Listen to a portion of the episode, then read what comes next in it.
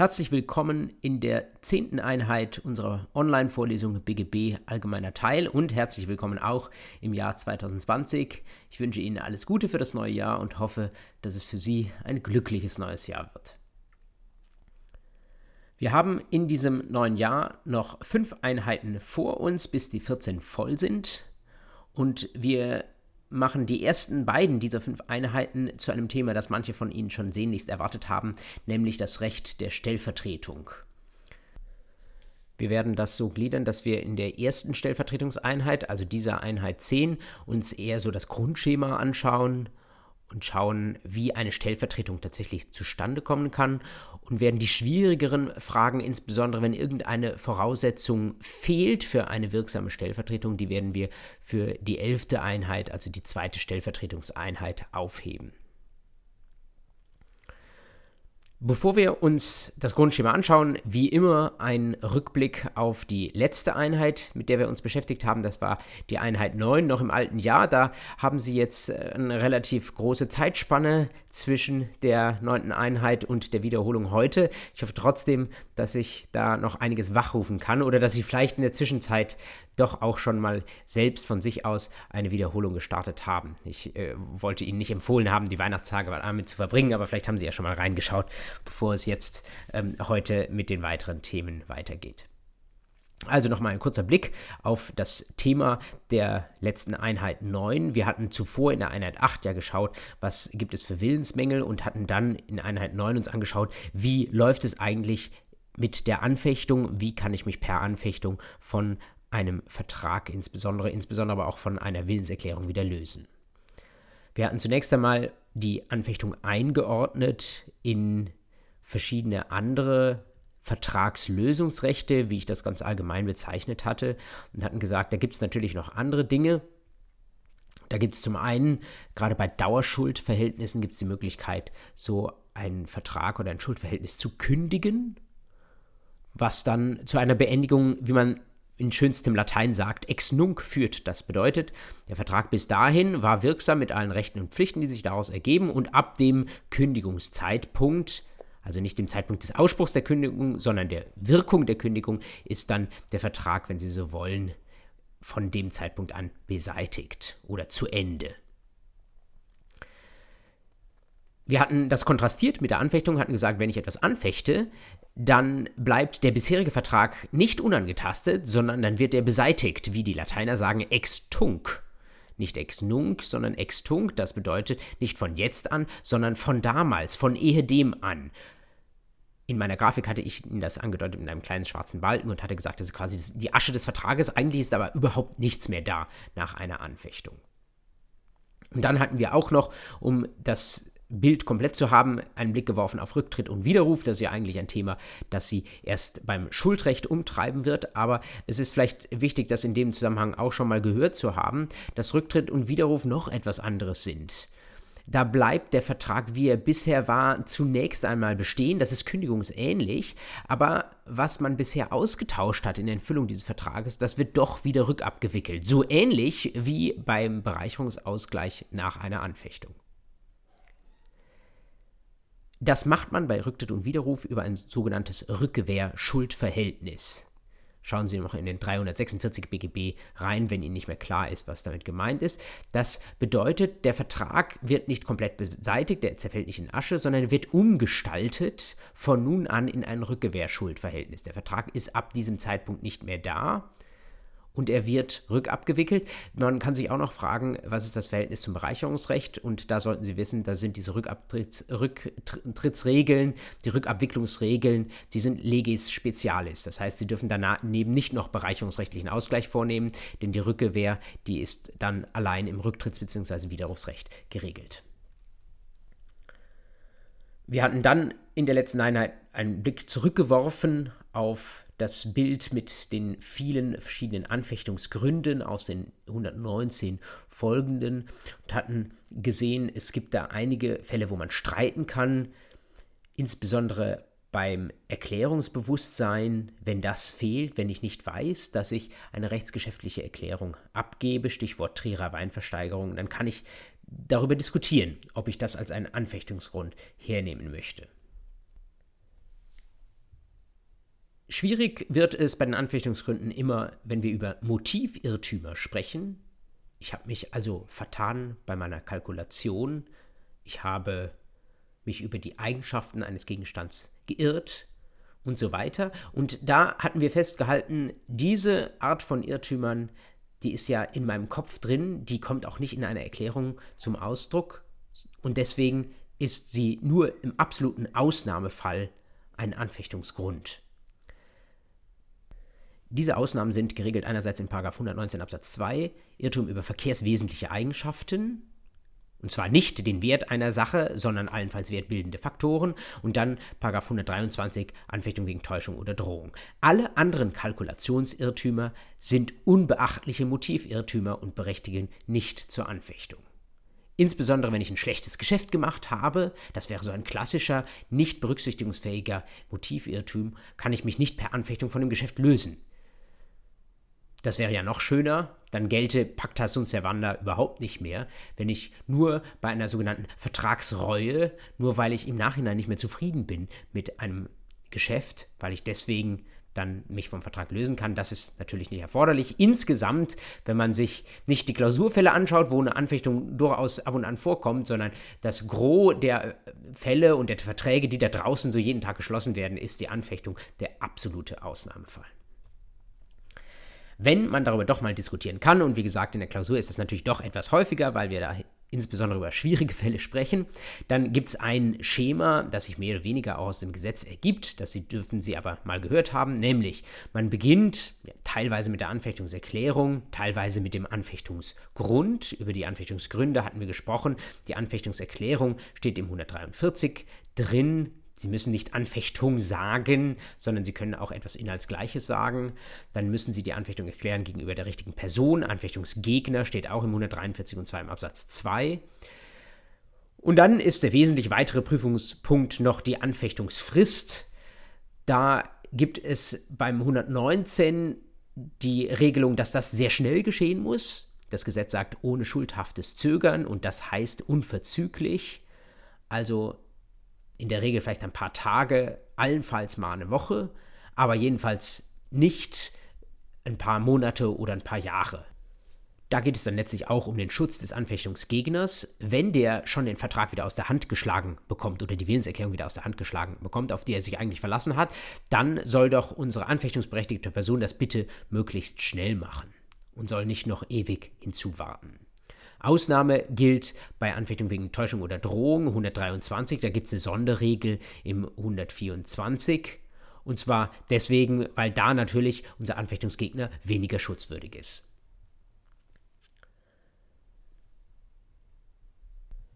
Das Prüfungsschema schließt mit der Rechtsfolge der Anfechtung Extunk, Nichtigkeit und damit in der Regel bereicherungsrechtlicher Rückabwicklung, wie wir bereits gesagt hatten. Ansonsten hatten wir uns in der letzten Einheit noch angeschaut ein paar Sonderprobleme.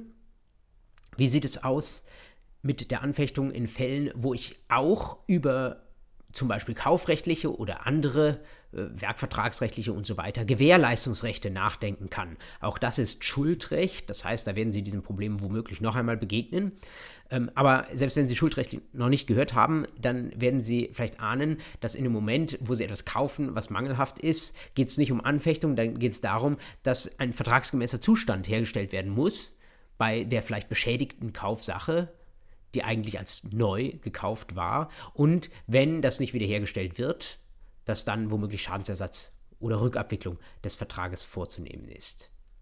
Diese kaufrechtlichen oder sonstigen schuldrechtlichen Möglichkeiten, Gewährleistung zu erlangen, die können durchaus mal in Konkurrenz zur Anfechtung stehen. Das heißt, es gibt die Möglichkeit, dass Sie einerseits diese Gewährleistungsrechte ziehen, dass Sie aber andererseits auch sagen, vielleicht äh, fechte ich den Vertrag auch an. Und da wird gerne und viel, gerade in Klausuren, gestritten darüber, inwieweit diese Konkurrenz zwischen beiden Instituten aufzulösen ist. Sie können im Grundsatz beides vertreten. Die Tendenz geht eher dazu, zu sagen, Anfechtung soll ausgeschlossen sein in den Fällen, wo ich einen Sach- oder Rechtsmangel eines Gegenstands habe, insbesondere im Kauf- und Werkvertragsrecht, damit nämlich die Anfechtung nicht das Gewährleistungsrecht aushöhlt. Andere Auffassung sagt, naja, wenn der Fehler, an dem dieser Vertrag leidet, so groß ist, dass es nicht nur Gewährleistungsrechte, sondern auch Anfechtungsrechte gibt, Mai, dann gibt es halt zwei Möglichkeiten, wie ich mich zur Wehr setzen kann, wie ich womöglich an diesen Vertrag ran kann und mich von dem Vertrag lösen kann. Das können Sie diskutieren. Sie sollten es aber im Blick haben, dass so eine Situation einmal entstehen kann. Wir hatten uns dann noch angeschaut den 144 BGB, Bestätigung anfechtbarer Rechtsgeschäfte. Das ist die Situation, wo jemand ein Rechtsgeschäft eingegangen ist, einen Vertrag geschlossen hat, wo er dann merkt, das Ding ist anfechtbar, da gibt es einen Anfechtungsgrund, Anfechtungsgrund, wo er dann aber trotzdem sagt, Mai, ich möchte eigentlich an diesem Vertrag festhalten. Ich hatte Ihnen ein Beispiel aus der Rechtsprechung in der letzten Einheit auf eine Folie drauf kopiert. Und wenn das der Fall ist, wenn ich ein Anfechtungsrecht habe oder mir die Gründe klar sind, weswegen ich vielleicht von diesem Vertrag Abstand nehmen könnte, und trotzdem sage ich, ach, lass uns diesen Vertrag weiterführen, auch wenn es da irgendeinen Fehler gab, dann ist natürlich mein Anfechtungsrecht weg, denn dann muss sich mein Vertragspartner auch darauf verlassen können, dass trotz dieses Fehlers der Vertrag oder das Rechtsgeschäft fortgeführt wird. Letzter Punkt, den wir uns angeschaut hatten, Schadensersatz nach der Anfechtung. Das ist letztlich so ein äh, zweiter Teil der Rechtsfolge nach einer Anfechtung. Das steht in 122 BGB drin. Wenn ich mich von einem Geschäft löse per Anfechtung und wenn das nicht aufgrund von Täuschung oder Drohung geschieht, wo ich natürlich sehr, sehr schutzwürdig bin, viel schutzwürdiger als beim 119, dann entsteht womöglich meinem Vertragspartner, meinem Gegenüber ein Schaden.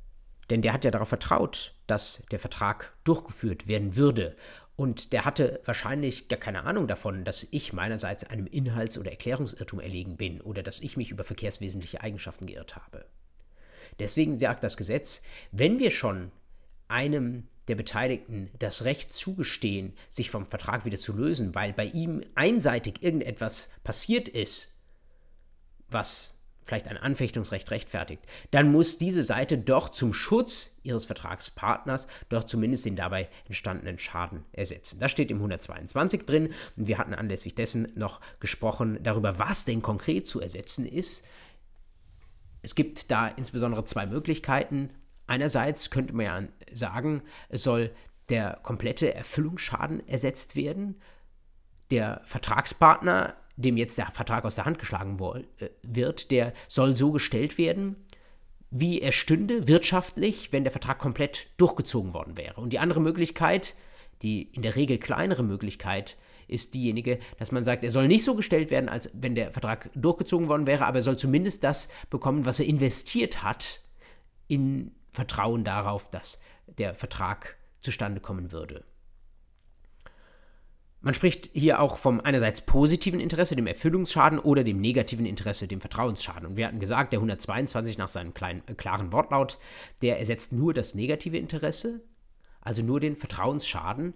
Wir hatten allerdings auch gesehen, dass in ganz seltenen Fällen es mal sein kann, dass das negative Interesse doch größer ist als das positive Interesse. Und in diesen Fällen bleibt es dann tatsächlich beim positiven Interesse. Das bedeutet, im Grundsatz wird das negative Interesse ersetzt, das ist aber begrenzt durch das positive Interesse. Das klingt jetzt relativ abstrakt. Wenn Sie nicht mehr genau wissen, was damit gemeint ist, will ich das jetzt nicht für diesen Fall äh, nochmal zehn Minuten lang wiederholen, sondern dann hören Sie einfach in die letzte Folge unserer Vorlesung noch einmal hinein. So viel als Rückblende zur Einheit 9. Jetzt gehen wir endgültig zum Thema unserer Einheit 10, die ich überschrieben habe mit Vertretung und Vertretungsmacht. Die Regeln über eine Vertretung, über eine Stellvertretung, wie man auch sagt, die finden sich glücklicherweise im BGB direkt drin und Sie können schon mal das BGB zur Hand nehmen und mit mir zusammen den Paragraphen 164 aufschlagen schauen Sie mit mir einfach mal quer über die Paragraphen 164 und blättern Sie weiter bis 181. Das ist dieser Titel 5 unter der Überschrift Vertretung und Vollmacht und das ist unser Revier jetzt für diesen Termin und im Grunde auch für den Folgetermin der Vorlesung. Was Vertretung bedeutet, erschließt sich eigentlich schon aus dem Wortsinne. Da wird jemand nicht selbst tätig, um einen Vertrag zu schließen, sondern das macht jemand anders für ihn.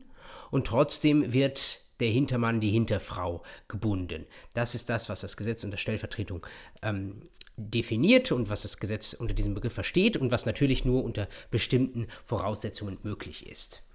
Bevor wir in die Gesetzeslektüre reingehen, müssen wir einen Fall rausnehmen, der in den 164 folgenden nicht so direkt drinsteht. Es gibt nämlich bestimmte Willenserklärungen, bestimmte Rechtsgeschäfte, bei denen ist eine Stellvertretung nicht zulässig. Man könnte sich vorstellen, dass das vielleicht in einem ersten Paragraphen an dieser Stelle so drinsteht, dass an bestimmten Stellen die Stellvertretung nicht zulässig ist, aber es ist tatsächlich so, dass es nicht hier geregelt ist, sondern jeweils an den Stellen des BGB, wo der Gesetzgeber gesagt hat, hier soll eine Vertretung nicht möglich sein. Was sind das für Stellen? Was sind das für insbesondere Verträge oder Rechtsgeschäfte, wo der Gesetzgeber sagt, da soll man bitte selbst kommen und nicht jemand anderen schicken? Sie werden schnell vermuten, das sind Dinge, die sind außergewöhnlich wichtig, wo man selbst kommen soll, da soll man nicht jemanden anders schicken. Und diese außergewöhnlich wichtigen Sachen, das sind Dinge aus der Sicht des Gesetzgebers, wo es nicht nur um Geld geht, sondern wo es äh, vielleicht manchmal auch um das Persönliche geht. Und deswegen finden Sie die wesentlichen Beispiele hierfür in den Büchern 4 und 5 des BGB, also im Familienrecht und im Erbrecht. Schauen wir mal rein. Der erste und wichtigste Fall in diesem Bereich ist derjenige, den Sie in 13.11 angekündigt finden. Da geht es um die Eheschließung.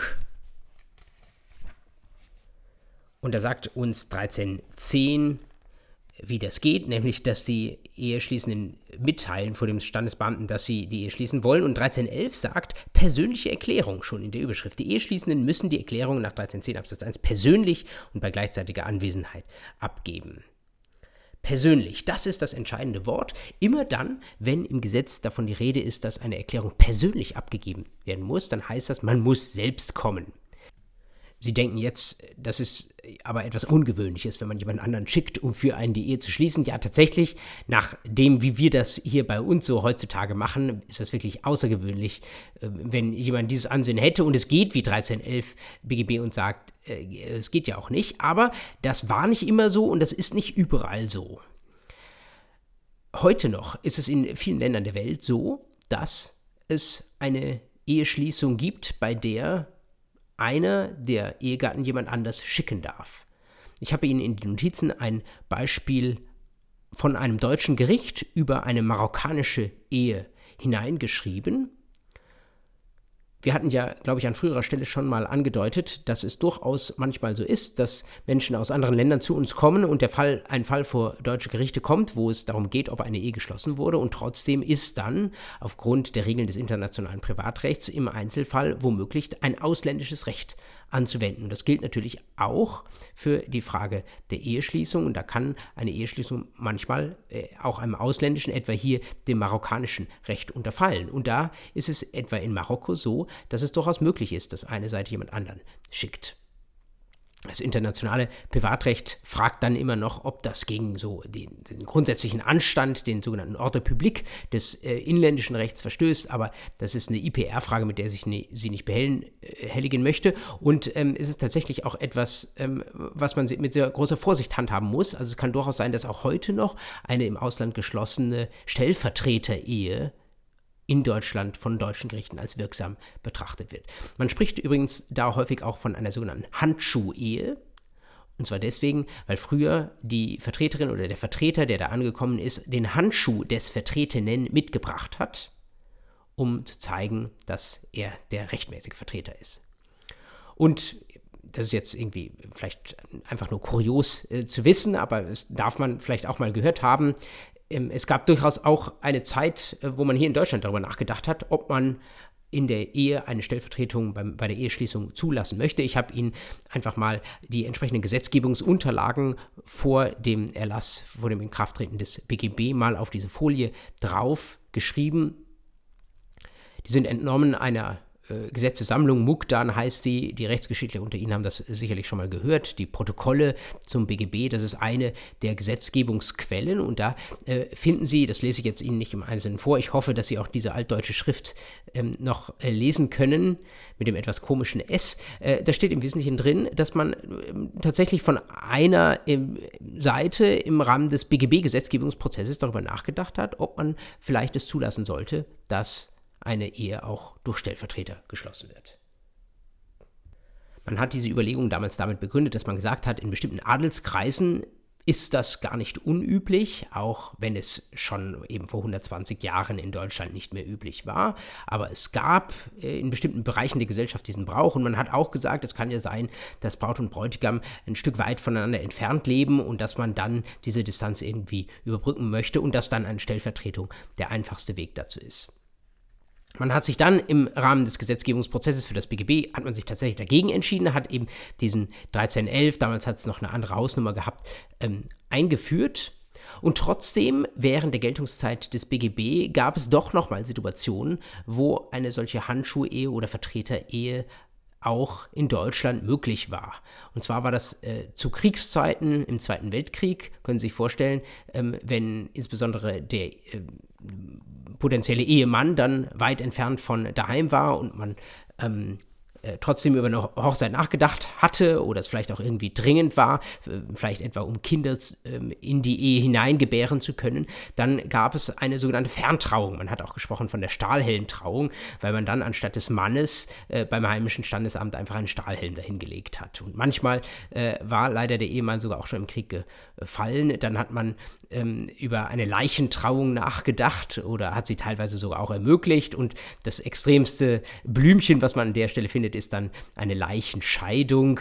Ähm, denn teilweise wurde es dann in der Gesellschaft als unangemessen angesehen, dass sich da jemand vielleicht, um Sozialleistungen zu bekommen, ähm, noch einer Leiche als Ehefrau angedient hat. Und dann äh, war das Interesse da, sich davon wieder scheiden zu lassen. Also, das kann man jetzt sehr, sehr weit spinnen, führt uns sehr vom Stellvertretungsrecht ähm, weg. Aber ich äh, will Sie an der Stelle dafür sensibilisieren. Erstens, dass natürlich Rechtsgeschichte ein tolles Fach ist, wo man ähm, vieles lernen kann, auch darüber, dass die Regeln, die wir ähm, heute so kennen und für selbstverständlich hinnehmen, dass man die durchaus auch anders denken kann und dass man vielleicht auch vor anderen Rechtsordnungen, die das anders sehen, ähm, eine gewisse Achtung haben kann und dass es gute Gründe manchmal dafür gibt, weswegen Dinge sind, anders sind als bei uns.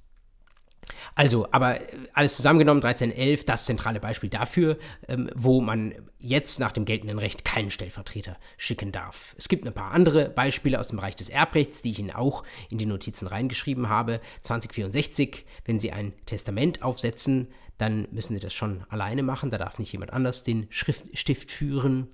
Wenn Sie einen Erbvertrag schließen, das muss sowieso vor der Notarin geschehen, dann müssen Sie auch da selbst höchstpersönlich kommen und ebenso ähm, für den Erblasser ist die äh, Mitwirkung an einem Erbverzichtsvertrag ein Geschäft, was nur persönlich läuft.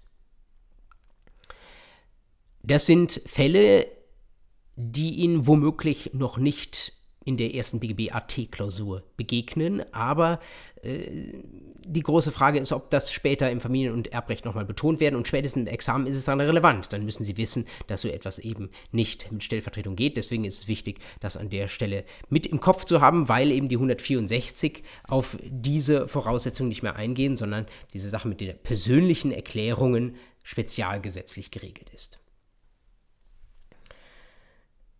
Wenn Sie keinen solchen Fall haben, ist eine Stellvertretung im Grundsatz möglich und dann sprechen wir über die Voraussetzungen der Stellvertretung. Das Gesetz sagt uns da vieles, deswegen schauen wir mal gemeinsam hinein und zwar direkt in den 164. Der sagt ziemlich sonnenklar, eine Willenserklärung, die jemand innerhalb der ihm zustehenden Vertretungsmacht im Namen des Vertretenen abgibt, wirkt unmittelbar für und gegen den Vertretenen.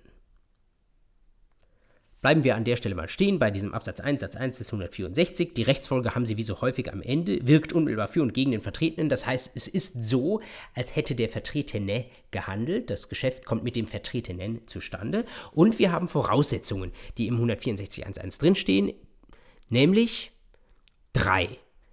Ich habe sie Ihnen auf diese Folie draufgeschrieben. Sie können sie aber auch, eigentlich müssen Sie es nicht der, von der Folie auswendig lernen, sondern das können Sie direkt aus dem Gesetz lesen. Erstens eine Willenserklärung. Man fasst das in der Regel etwas konkreter bei Prüfungsschemata und sagt eigene Willenserklärung. Steht hier im 164 zwischen den Zeilen. Die muss jemand abgeben im Namen des Vertretenen. Man spricht bei dieser zweiten Voraussetzung auch von der sogenannten Offenkundigkeit. Wir kommen später noch darauf zu sprechen, an der Stelle aber schon mal, damit ist gemeint, dass offenkundig wird, dass da jemand nicht für sich selbst handelt, sondern für einen anderen. Für einen anderen im Namen eines anderen, nämlich des Vertretenen. Und dritte Voraussetzung, mit Vertretungsmacht innerhalb der ihm zustehenden Vertretungsmacht, sagt auch der Wortlaut des 164. Das sind die Voraussetzungen, wenn Sie die haben, dass da jemand sagt, es soll ein Vertrag geschlossen werden, da soll etwas gekauft werden, aber nicht ich möchte der Käufer sein, sondern ich komme im Auftrag äh, der X und die X möchte eigentlich diese Sache kaufen und sie hat mir gesagt, das ist in Ordnung, ich darf für sie handeln, dann wunderbar, haben sie diese Voraussetzungen erfüllt. Beispiele dafür können sehr, sehr simpel sein. Stellen Sie sich vor, Sie sind im Restaurant beim Mittagessen und die Bestellung wird aufgenommen, aber der Kommilitone, die Kommilitone neben Ihnen hat sich gerade auf die Toilette verabschiedet und jetzt wird die Bestellung aufgenommen und sie sagen, ja, die möchte, keine Ahnung, eine Spaghetti Carbonara oder so etwas. Das, die Bestellung geben sie auf, sie sagen aber sofort, klar, das sind nicht sie, die das wollen, sondern äh, sie sagen, das hat die quasi über sie bestellt und sie vertreten sie hier. Sie werden nicht das Wort Vertretung in den Mund nehmen, aber sie haben im Grunde genommen eine piep einfache Vertretungskonstellation ohne jegliche Probleme. Wunderbar. Sind also nicht immer die ganz komplizierten Fälle. Nebenbei bemerkt, Sie haben in diesen Fällen zwischen der Vertreterin und der vertretenen Person natürlich auch eine kleine Art von Vertrag. Manchmal ist es auch nur eine Gefälligkeit. In aller Regel ist es in der Klausur nicht problematisch, aber Sie dürfen wissen, wenn Sie sich das als Drei-Personen-Konstellation aufmalen würden, dann wäre das in der Regel so eine Art Auftrag zum Beispiel. Der Auftrag ist ein im Schuldrecht besonders geregelter Vertrag. Wenn Sie mal blättern in die Paragraphen 662 folgende, dann sehen Sie, das ist so eine Art von besonderem Vertrag. Wenn Sie wollen, ein kostenloser Vertrag, da wird nichts dafür gezahlt. Und das ist jedenfalls eine Möglichkeit, wie Vertreter und Vertretener sich absprechen können, dass überhaupt so eine Vertretung erfolgt. Wie gesagt, das wird in der Regel nicht problematisch, sondern nur dann, wenn bei der Vertretung selbst da irgendetwas schief läuft, also wenn der Vertreter irgendwas tut, was er nicht soll, auf die Problemfälle kommen wir noch beim nächsten Mal. An der Stelle können Sie sich einfach schon mal ähm, im Hinterkopf behalten, dass äh, womöglich, äh, wenn es Probleme zwischen Vertreter und Vertretenem gibt, man da auch nochmal auf deren Vertragsverhältnis zu sprechen äh, kommen wird. Für die Zwecke jetzt jedenfalls dieses Termins fokussieren wir uns mal allein auf das Verhältnis äh, und insbesondere regelmäßig den Vertrag, der zwischen der vertretenen Person und der anderen Seite zustande gekommen, eben über diese Stellvertretung. Also etwa ein Kaufvertrag, wo auf Seiten der Käuferin eine Vertreterin agiert und auf der anderen Seite eine Verkäuferin, dann soll es uns an der Stelle nicht um das Verhältnis zwischen Vertreterin und Vertretener gehen, sondern allein um den Kaufvertrag, der durch diese Stellvertretung zustande kommt. Schauen wir mal, was jetzt innerhalb dieses Schemas problematisch sein kann. Und beginnen wir oben bei der eigenen Willenserklärung. Was eine Willenserklärung ist, damit haben wir uns ausführlich beschäftigt in den ersten Einheiten dieser Vorlesung. Jetzt spricht der 164.1.1 davon, dass jemand eine Willenserklärung abgibt und damit meint der 164 Absatz 1 Satz 1 eine eigene Willenserklärung in den Rechtsverkehr hineinspricht. Und wenn das so wichtig ist, dass es eben eine eigene ist, dann ist die Frage, was wäre denn eine fremde Willenserklärung, die ich in den Rechtsverkehr hineinbringe? Beides ist möglich, aber nur eins ist die Vertretung. Eine eigene Willenserklärung zu äußern ist die Vertretung. Da ist jemand als Vertreterin, der das tut, der spricht selbst etwas, der formuliert selbst etwas, etwa indem er ein Angebot abgibt auf Kauf eines bestimmten Gegenstands, eines Autos, eines Buches, irgendeiner anderen Sache, auch wenn er sagt, Käuferin soll am Ende des Tages mein Hintermann sein, jemand anderes also. Dem muss man gegenüberstellen jemanden, der nur eine Willenserklärung von jemand anderem überbringt. Man nennt diese Überbringerin, nennt man eine Botin. Also keine Vertreterin, sondern eine Botin. Da scheitern sie gewissermaßen bei 164.1.1 schon an der ersten Voraussetzung eigene Willenserklärung, weil sie sagen, da formuliert jemand nicht eine eigene Willenserklärung, sondern überbringt eine fremde Willenserklärung. Wie können Sie sich das etwa vorstellen? In einem Beispiel, wo jemand ein Auto kaufen will, da sagt jemand nicht, ähm, die A äh, möchte dieses Auto kaufen zum Preis von 10.000 Euro, sondern da hat äh, die A vielleicht schon dieses Angebot niedergeschrieben und in einen Briefumschlag getan. Und die Botin, die sagt dazu jetzt nichts mehr, sondern im, äh, im besten Fall überbringt sie einfach nur diesen Briefumschlag an die potenzielle Verkäuferin. Das heißt, da wird nur eine bereits bestehende Willenserklärung übermittelt und keine eigene mehr formuliert. Sie können sich das gut klar machen am Begriff äh, des Postboten oder der Postbotin. Das ist, heißt nicht nur so, ähm, sondern ist tatsächlich auch ein Bote. Und der tut eben nichts anderes als Willenserklärungen, wenn da Willenserklärungen drin sind, ähm, der äh, Verfasserin an die Adressatin zu überbringen kein Vertreter, natürlich der Postbote, der tut ja nichts, außer etwas von A nach B liefern. Das ist gemeint, wenn wir bei 164.1.1 fragen, ob jemand eine eigene Willenserklärung abgegeben hat oder eine fremde Willenserklärung einfach nur überbracht hat. Was passiert, wenn Sie sagen, naja, der hat ja wohl nur eine fremde Willenserklärung überbracht und Sie lehnen deswegen 164.1.1 und das gesamte Stellvertretungsrecht ab, naja, dann haben Sie direkt einen Vertrag ohne Stellvertretung, der zwischen der Hinterfrau, in diesem Fall auf Käuferseite, und dann auf der anderen Seite der Verkäuferin geschlossen wird. Dann haben Sie kein Dreiecksverhältnis mehr. Der Bote, gut, der ist natürlich noch der dritte Mann, die dritte Frau, aber der formuliert keine eigene Willenserklärung mehr. Das heißt, Sie brauchen diese Krücke des 164 gar nicht mehr, um den Vertrag zustande kommen zu lassen, sondern der Vertrag kommt dann direkt zustande zwischen der Verkäuferin und der Käuferin. An dieser Unterscheidung, auf der einen Seite jemand äußert eine eigene Willenserklärung, auf der anderen Seite jemand überbringt eine fremde Willenserklärung, wird auch schon klar, dass jemand einfacher Bote sein kann als Vertreter. Warum das? Weil wir ja darüber gesprochen haben in vergangenen Einheiten, was überhaupt die Voraussetzungen dafür sind, dass eine Willenserklärung überbracht wird. Und wir haben gesehen, dass Willenserklärungen an vielen Dingen scheitern können. Etwa wenn jemand geschäftsunfähig ist. Also wenn ein kleines Kind eine Willenserklärung im Alter von fünf Jahren äußert, da können Kinder in der Regel dann doch wohl schon sprechen, dann kann das nach außen wie eine Willenserklärung aussehen, aber das Kind ist geschäftsunfähig. Das heißt, ihre oder seine Willenserklärung ist nichtig. Das ist rechtlich ohne Bedeutung. Das bedeutet, wenn Sie Ihre fünfjährige Tochter als Vertreterin vorschicken, dann funktioniert das Ganze nicht. Denn ihre fünfjährige Tochter kann rechtlich keine erhebliche Willenserklärung abgeben. Das ist keine Willenserklärung, ist es, sie ist nichtig. Wie sieht es auf der anderen Seite aus, wenn Sie Ihre fünfjährige Tochter als Botin einsetzen?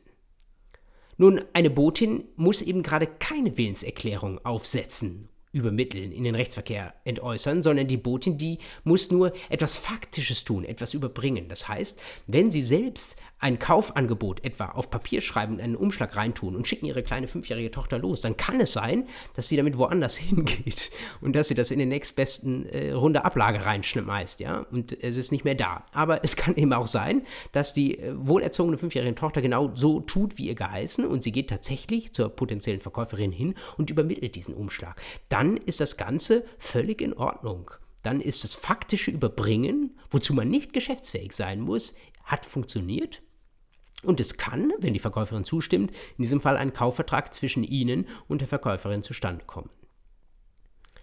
Es gibt dazu einen wunderbaren Spruch, der in einer Vorlesung natürlich auch nicht fehlen darf. Der lautet, ist das Kindchen noch so klein, kann es doch schon Bote sein. Und mit diesem tollen Spruch ist genau das gemeint. Was Boten tun, ist etwas rein Faktisches, für das sie keine Geschäftsfähigkeit brauchen. Das kann jedes kleine Kindchen tun, muss halt laufen können, sonst schwierig. Aber das mit der Vertretung, das braucht tatsächlich eine eigene Willenserklärung des Vertreters. Es versteht sich von selbst, dass wenn Sie über Willensmängel nachdenken, was wir beim nächsten Termin nochmal ausführlich tun werden, und was wir unabhängig von der Stellvertreterproblematik ja auch früher schon getan haben, also Willensmängel, etwa dass jemand sich geirrt hat über das, was da erklärt wurde oder über verkehrswissenschaftliche Eigenschaften und so weiter. Dass es dann immer auf die Person ankommt, die hier eine Willenserklärung formuliert hat. Das bedeutet, wenn Sie eine Vertretungskonstellation haben, dann ist es ja der Vertreter, der eine eigene Willenserklärung äußert. Dann ist es im Zweifel auch die Frage, ob der Vertreter sich über verkehrswesentliche Eigenschaften geirrt hat. Und dann geht es nicht um den Hintermann. Wenn es hingegen eine Botenkonstellation ist, dann formuliert der Bote ja gerade keine eigene Willenserklärung. Das heißt, wenn äh, das Kindchen sich geirrt hat darüber, was im Umschlag drinsteht, ist es völlig irrelevant, weil es ja gar nicht selbst etwas erklärt hat. Letzter Punkt an der Stelle. Wir haben das jetzt so schön bipolar aufgebaut. Wir haben gesagt, es gibt nur entweder oder, aber das Leben zeichnet manchmal auch Grautöne und manchmal gibt es doch auch Sachen, die irgendwo dazwischen sind.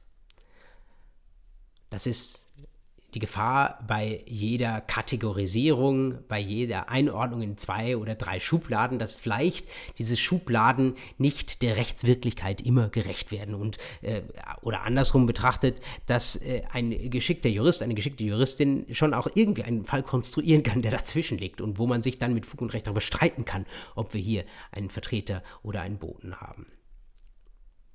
Der klassische Fall hier ist derjenige, den ich Ihnen auch in die Notizen nochmal reingeschrieben habe, der sogenannte Vertreter mit gebundener Marschroute. Das ist ein Begriff, den nicht ich mir ausgedacht habe, sondern den Sie in jedem Lehrbuch finden und dem Sie schon direkt aus der Begrifflichkeit gebundene Marschroute entnehmen können. Das ist kein üblicher Vertreter, der da völlig frei ist in dem, was er da an Willen äußert, sondern der wahrscheinlich kleinteilig vorgegeben bekommen hat, was er unter welchen Umständen zu sagen oder vielleicht ein Angebot abzugeben hat. Also stellen Sie sich vor, ähm, da soll jemand wiederum ein Auto kaufen, aber es werden von Seiten des Hintermanns oder der Hinterfrau werden wirklich sehr, sehr detaillierte Vorgaben gemacht, äh, zu welchem Preis, also nur zwischen 8.000 und 8.500 Euro soll das Auto gekauft werden, aber auch nur dann, ähm, wenn es äh, maximal einen Unfall hatte und nur dann, wenn es in einem bestimmten Rotton ist und es darf maximal einen Rostschaden haben. Und die Zulassung muss sein zwischen 1997 und 1998 soll Sommer und so weiter. Wenn Sie als Hintermann, als vertretene Person ähm, die Willenserklärung so genau vorgeben, dann kann man sich darüber Gedanken machen, ob das überhaupt noch eine eigene Willenserklärung des Vertreters ist, weil er ja letztlich ähm, nur äh, ja, so einem Bedingungskonstrukt folgt und keinen eigenen Entscheidungsspielraum mehr hat, ob er da ein ähm, Angebot abgibt. Das ist die sogenannte gebundene Marschroute. Und wenn sie es noch mehr zuspitzen und noch näher an den Boten ranbringen wollen, dann könnten sie sich auch vorstellen, dass so jemand ein Angebot abgegeben hat äh, und seinem Vertreter mitgegeben hat, vielleicht in einem Briefumschlag, aber jetzt wird ähm, dem, ich dürfte gar nicht Vertreter sagen, sondern der Person, die da vorgeschickt wird, wird sehr, sehr genau gesagt, unter welchen Umständen dieser Umschlag zu übergeben ist oder in welchen er zurückzuhalten und dann doch nicht beim potenziellen Verkäufer ähm, auszuhändigen ist. Das sind Graubereiche dazwischen und das heißt für Sie, Sie müssen sowieso immer begründen, warum Sie sich für das eine oder andere entscheiden. Aber hier in diesem Graubereich, insbesondere bei dem Vertreter mit gebundener Marschroute, da können Sie sich am Ende des Tages für den Vertreter entscheiden. Das ist wahrscheinlich auch dann, wenn Sie so wollen, die herrschende Meinung, was für sich natürlich kein Argument ist, aber also eine Tendenz geht nach links, weil irgendeine Entscheidungsfreiheit wird die Person, die vorgeschickt wird, in der Regel doch noch haben. Aber in diesen Graubereichen müssen Sie auf jeden Fall argumentieren. Und wenn Sie bei der Argumentation dann auch noch den Vertreter mit der gebundenen Marschroute erwähnen, dann sind Sie in der Regel schon auf der sicheren Seite. Und wenn Sie ihn tatsächlich dann auch schon Vertreter genannt haben, dann ähm, ist es wahrscheinlich auch ähm, die richtige Wahl, sich am Ende des Tages für die linke Seite, also für die Stellvertretung, zu entscheiden. So viel zum ersten Prüfungspunkt eigene Willenserklärung. Wie schaut es aus beim zweiten Prüfungspunkt im Namen des Vertretenen, also der eben schon so bezeichneten, auf der nächsten Folie dann auch als Überschrift so benannten Offenkundigkeit. Wir haben eben schon gesagt, Offenkundigkeit bedeutet, es muss der möglichen Vertragspartnerin, der Erklärungsadressatin klar sein, wer ihr Vertragspartner werden soll. Ob das die Person ist, die ihr gegenübersteht, oder ob es noch irgendeine Hinterfrau gibt, die eigentlich an diesem Geschäft beteiligt sein soll. Der Zweck dieser Offenkundigkeit ist also gewissermaßen der Schutz des Rechtsverkehrs. Transparenz im Rechtsverkehr. Jemand, der jemandem anders gegenübersteht, soll wissen, ob diese Person für sich selbst oder für jemand anderen handelt. Das wiederum ist kein Selbstzweck, sondern Sie können sich gut vorstellen, dass man zum Beispiel, wenn man einen Vertrag mit einer Zahlungspflicht eingeht, wo jemand anders Geld zahlen soll an einen und man dafür eine Sache aus der Hand gibt, dann möchte man wissen, ob die Person, die einem gegenübersteht, solvent ist.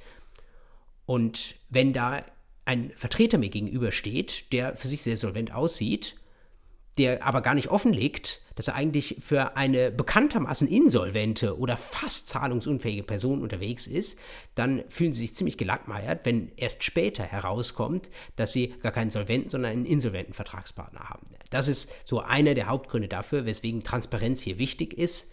Das bedeutet, Sie sollen sich darauf verlassen können, dass die Person, die Ihnen gegenübersteht, auch für sich handelt, wenn sie es denn nicht anders sagt, wenn sie es nicht offenkundig macht, dass sie hier für jemanden anders unterwegs ist. Auf welche Weise kann ich Offenkundigkeit herstellen? Kann ich also klar machen, dass es hier nicht um mich selbst geht, sondern um meine Hinterfrau oder meinen Hintermann? Schauen wir ins Gesetz rein, 164 Absatz 1, Satz 2 sagt, es macht keinen Unterschied, ob die Erklärung ausdrücklich im Namen des Vertretenen erfolgt oder ob die Umstände ergeben, dass sie in dessen Namen erfolgen soll.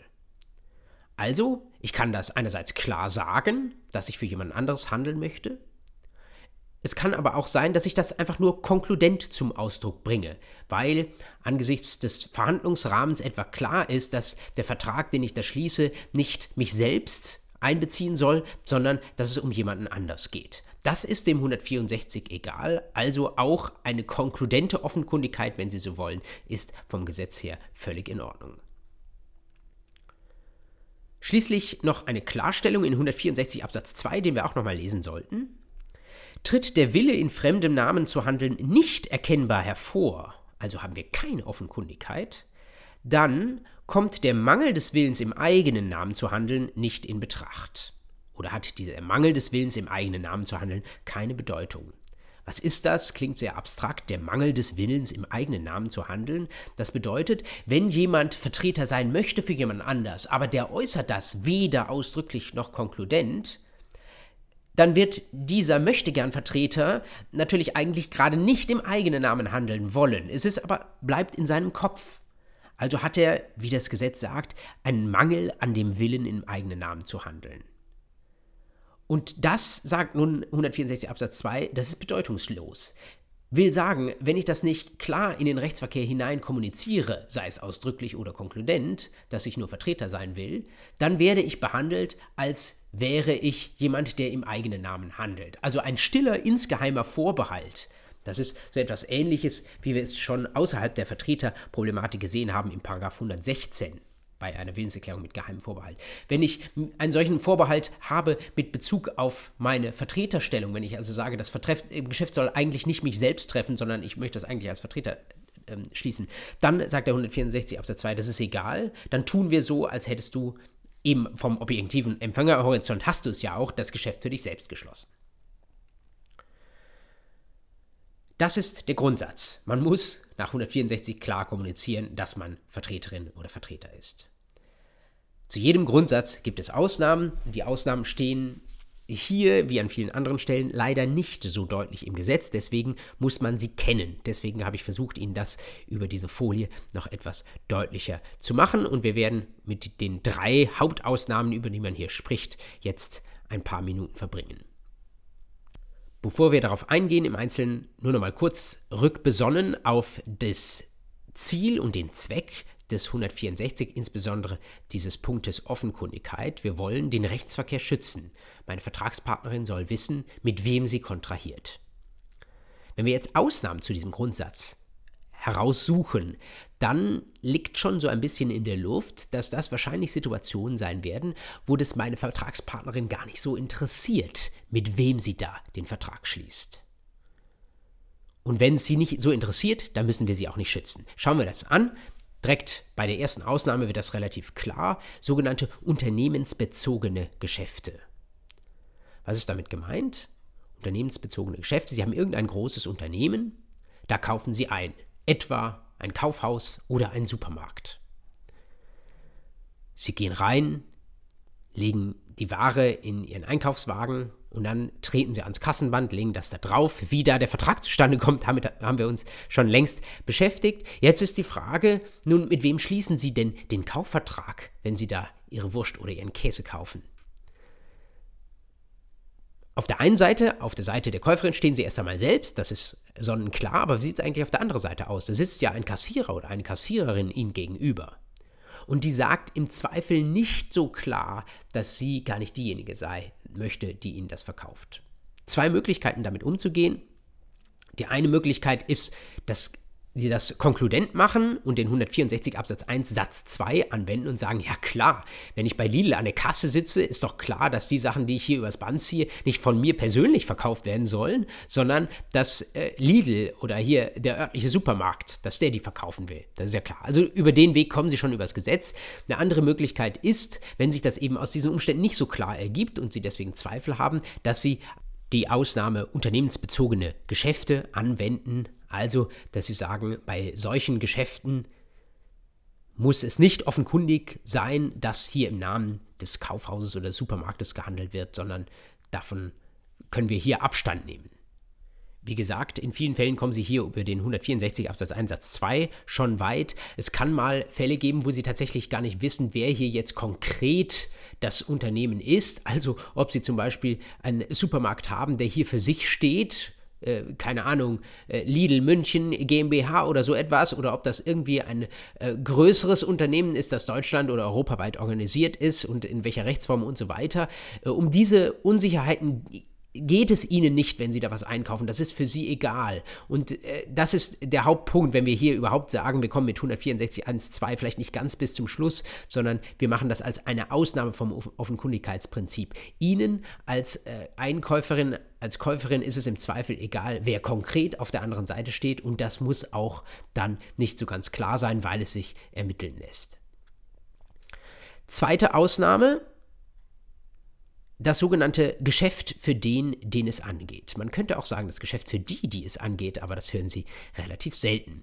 Was ist denn das? Auch das steht im Gesetz nicht drin. Auch das hat aber im Hintergrund genau dasselbe Telos, über das wir eben schon gesprochen haben, nämlich derjenige, der mit einem Vertreter kontrahiert, der interessiert sich nicht so ganz genau dafür, um wen es geht, wer auf der anderen Seite als Hintermann oder als Hinterfrau tätig wird was sind Geschäfte für die, die es angeht? Und dann wird auch äh, direkt klar, worüber wir da sprechen. Man spricht über, man definiert das als Bargeschäfte des täglichen Lebens. Da denkt man jetzt intuitiv, das ist doch genau das, was wir gerade gehabt haben mit dem Supermarkt und dem Kaufhaus.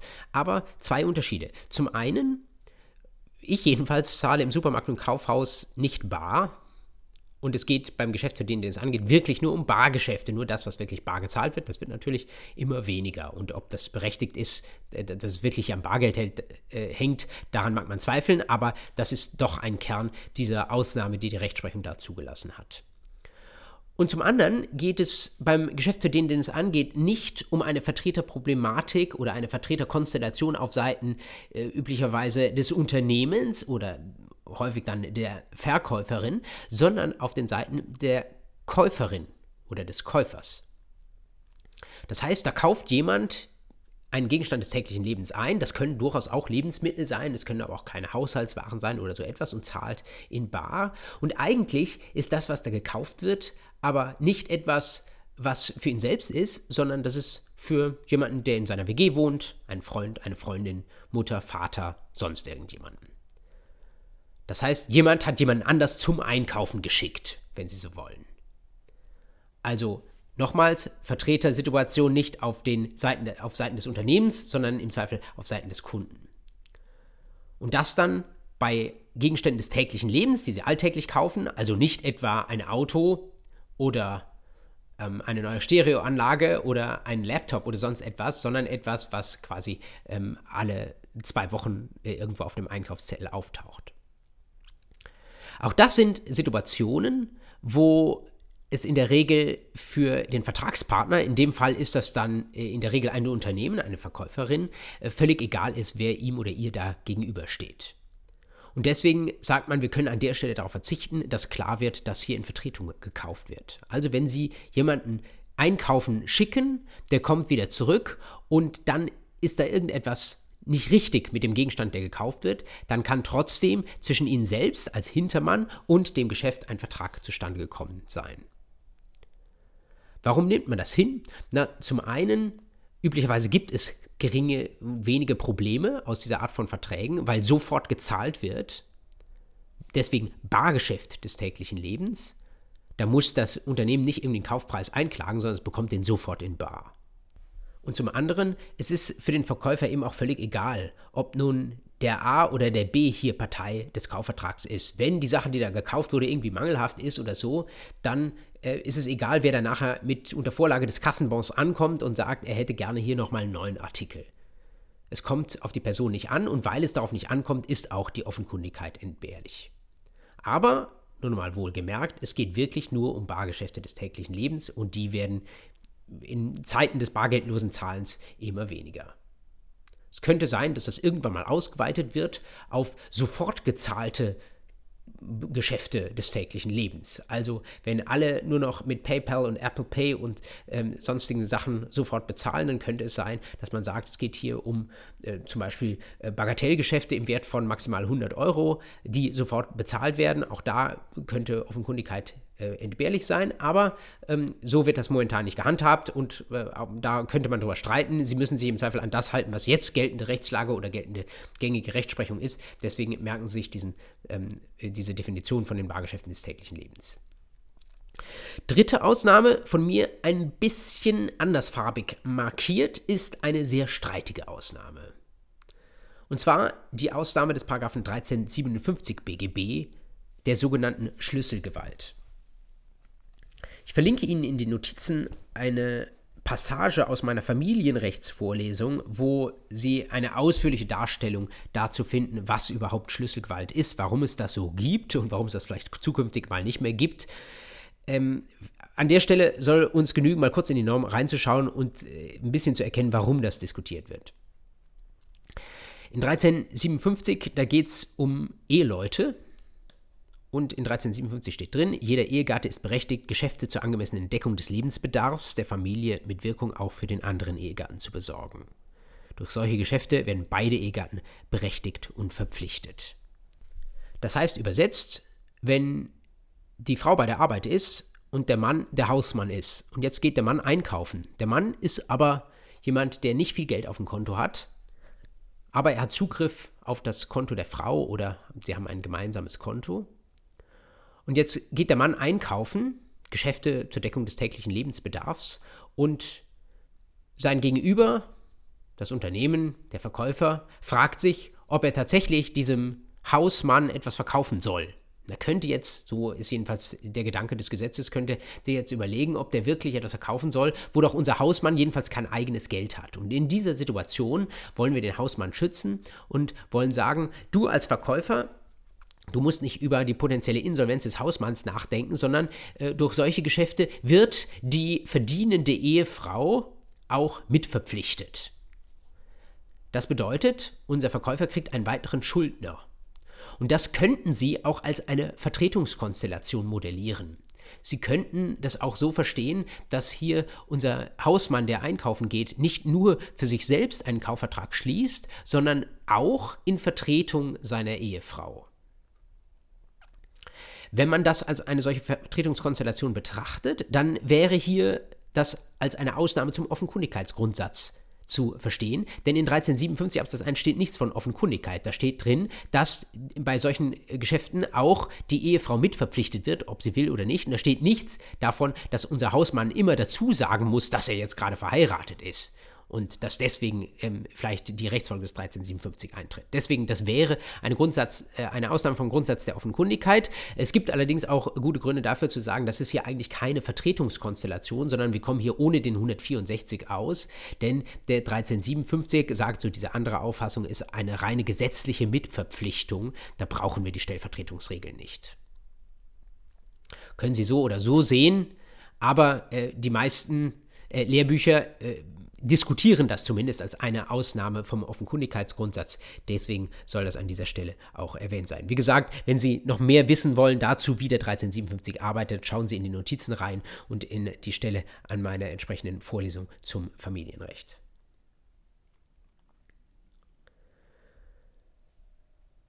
Kennen wir von diesem Punkt Offenkundigkeit und den Ausnahmen von diesem Grundsatz nochmal gedanklich wieder zurück in unser Prüfungsschema, wo wir gesagt hatten, wenn eine Stellvertretung nach 164 zustande kommen soll, brauchen wir nach Absatz 1 Satz 1 eine eigene Willenserklärung, also nicht nur eine Botin, sondern eine echte Vertreterin, die da selbst eine eigene Willenserklärung formuliert. Dann brauchen wir jedenfalls im Regelfall die Offenkundigkeit und der 164 sagt uns auch, innerhalb der ihm zustehenden Vertretungsmacht. Das ist der dritte Prüfungspunkt.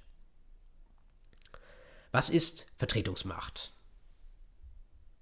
Vertretungsmacht heißt, dass die Vertreterin, die da draußen rumturnt, das tatsächlich auch darf, dass sie für jemand anders auftreten darf.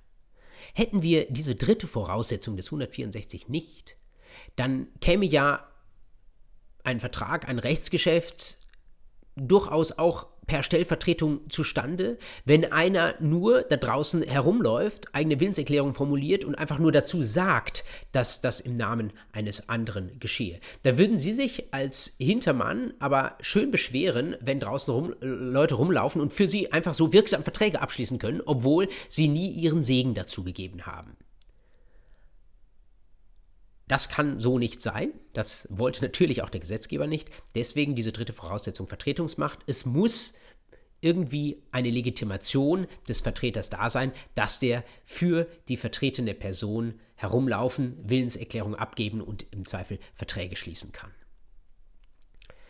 Diese Vertretungsmacht kann man in zwei Arten unterteilen. Einerseits kann sie sich aus dem Gesetz ergeben, also wir haben bestimmte Normen, die da sagen, du, liebe Vertreterin, darfst da draußen herumlaufen und darfst für die vertretene Person, unabhängig von deren Willen, Verträge schließen, Rechtsgeschäfte eingehen, Willenserklärung abgeben. Und die andere Möglichkeit ist, dass es nicht im Gesetz drin steht, sondern dass das privat autonom geregelt ist. Das bedeutet, dass die vertretene Person sagt, ja, du bist meine Vertreterin, du darfst da draußen herumlaufen, du darfst für mich Verträge schließen. Vertragliche Vertretungsmacht mit einem anderen Begriff Vollmacht. Die Vollmacht ist also die privatautonom erteilte Vertretungsmacht und der andere Begriff hier links abgebildet die gesetzliche Vertretungsmacht. Schauen wir uns beides nacheinander an. Zunächst die gesetzliche Vertretungsmacht, zu der es keine Einwilligung des Vertretenen bedarf, sondern da sagt einfach das Gesetz, es ist in Ordnung, dass jemand als Vertreter tätig ist. Was sind die Fälle? Zum einen lassen sich zum Beispiel ziehen aus dem Gesellschaftsrecht. Haben Sie jetzt vielleicht noch nicht so reingeschaut, ist auch besonderes Schuldrecht, aber dürfen Sie durchaus mal machen. Wenn Sie das jetzt schon gehört haben, da haben Sie nachher einen Erinnerungseffekt. Wenn Sie mal in die Paragraphen 705 folgende BGB hineinschauen, dann sehen Sie dort als Überschrift des 16. Titels im zweiten Buch Gesellschaft. Also Gesellschaftsrecht gibt es tatsächlich nicht nur im Aktiengesetz oder im GmbH-Gesetz, sondern es gibt es tatsächlich auch im BGB drin, mit der denkbar einfachsten Gesellschaft, mit den niedrigsten Schwellen, nämlich die sogenannte GBR, die Gesellschaft bürgerlichen Rechts. Haben Sie bestimmt schon mal gehört. Da ist man schneller drin, als man glaubt. Nach 705 setzt das nur voraus, dass man einen gemeinsamen Zweck verfolgt. Ich verkürze das etwas, aber das ist so der Kern des 705 man diskutiert immer über Fahrgemeinschaften. Ja? Ich fahre gemeinsam zum, äh, zum Berufsausübungsort hin. Ist das schon eine GBR? Äh, vielleicht noch nicht. Ähm, darüber kann man streiten, aber äh, in dem Moment, wo sie zu zwei, zu dritt, zu viert ein Ge Projekt gemeinsam starten und das irgendwelche Auswirkungen auf den Rechtsverkehr hat, haben sie im Zweifel schon eine GBR miteinander geschlossen. Da brauchen sie keine Notarin dafür, da müssen sie das nicht irgendwie formell aufsetzen, das geht rein mündlich. Da sind sie relativ schnell drin. So, das nur so als äh, kleine Einführung in das GBR-Recht des BGB, äh, das wird Ihnen später nochmal begegnen. In einer solchen GBR gibt es eine Regel zur gesetzlichen Vertretungsmacht, und zwar im Paragraphen 714. diejenigen, die an einer GBR mitwirken, an einer Gesellschaft bürgerlichen Rechts, das sind die Gesellschafter. Und der 714 sagt dazu, soweit ein Gesellschafter nach dem Gesellschaftsvertrag, also nach der gemeinsamen Übereinkunft, die Befugnis zur Geschäftsführung zusteht, ist er im Zweifel auch ermächtigt, die anderen Gesellschafter Dritten gegenüber zu vertreten. Eine Zweifelsregelung, aber häufig besteht kein Zweifel in dem Sinne. Und das heißt, wenn jemand, untechnisch gesprochen, Manager dieser GBR ist, wenn der, wie das Gesetz sagt, die Geschäfte führt, wenn der die Organisationsrolle hat nach der gemeinsamen Übereinkunft, dann im Zweifel darf er die Gesellschaft auch Dritten gegenüber vertreten. Er dürfte also Sachen einkaufen, er dürfte im Zweifel jedenfalls auch mal Mietvertrag schließen und so weiter und so fort. Eine gesetzliche Vertretungsmacht, immerhin ausgestattet mit der Zweifelsregelung, aber wenn eben kein Zweifel besteht, dann geht man tatsächlich davon aus. Weiteres Beispiel, vielleicht Ihnen geläufiger, wo ich Ihnen nicht so viel dazu erklären muss, im 1629. Familienrecht hatten Sie wahrscheinlich auch noch nicht, wird Sie aber betreffen, einerseits als Juristin, weil das Gegenstand des Staatsexamens ist, zumindest in den Grundzügen, andererseits sicherlich auch irgendwie mal privat und sei es nur, dass Sie Kind von irgendjemand anderem sind oder vielleicht sind Sie jetzt auch schon ähm, volljährig und es betrifft Sie nicht mehr, aber jetzt erkennen Sie, äh, warum das damals alles so war, wie es war. 1629 Vertretung des Kindes. Die elterliche Sorge umfasst die Vertretung des Kindes. Satz 1, Absatz 1, Satz 1. Dann steht da was, ob die das gemeinsam tun oder vielleicht auch mal alleine tun kann. Das war es eigentlich schon, was ich Ihnen an der Stelle sagen wollte. Das heißt, das Gesetz sagt, wenn jemand sorgeberechtigt ist für ein Kind, und in der Regel sind das die Eltern oder manchmal auch nur ein Elternteil, dann darf das Elternteil auch das Kind vertreten. Wir hatten das schon mal und wir haben es dann stillschweigend vorausgesetzt, als wir uns Gedanken gemacht darüber, äh, darüber Gedanken gemacht haben, ob ähm, ein Elternteil für ein Kind irgendwie Verträge schließen kann, als wir uns über Schenkungen und rechtliche Vorteile Gedanken gemacht haben.